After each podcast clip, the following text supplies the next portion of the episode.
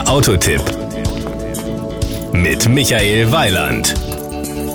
Heute sprechen wir über einen ganz besonderen Vertreter des Hauses Kia, den ProSeed, ein Fahrzeug, das die Bezeichnung Shooting Brake trägt. Als Shooting Brake bezeichnet man ein Coupé mit Steilheck, das mit seiner Heckklappe eher einem Kombi als einer Limousine ähnelt. Im Unterschied zum üblichen Kombi ist ein Shooting Brake insgesamt sportlicher und eleganter gestaltet. Das kann man beim neuen Kia Proceed bedenkenlos unterschreiben. Das Outfit. Der Proceed ist übrigens ein waschechter Europäer. In Deutschland designt und entwickelt wird er wie alle Seat-Modelle in der Slowakei produziert. Mit einer Höhe von nur 1,42 Meter ist er das flachste Fahrzeug im gesamten C-Segment und hebt sich in Haltung und Proportionen deutlich von den anderen Seat-Varianten ab.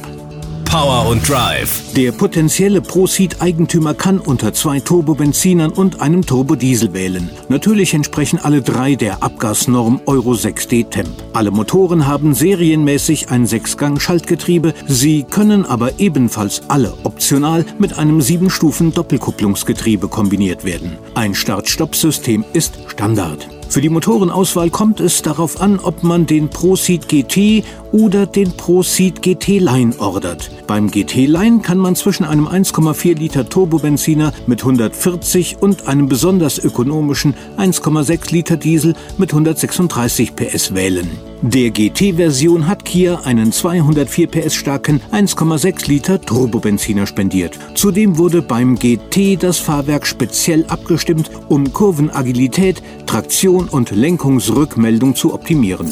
Die Kosten.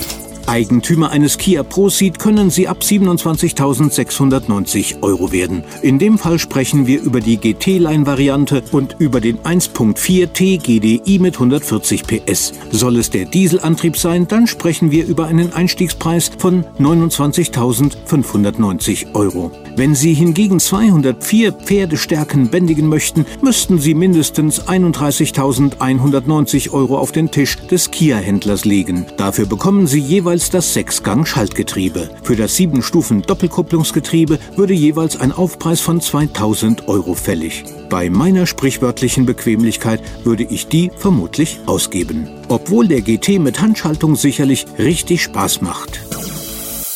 Das war ein Beitrag von Michael Weiland.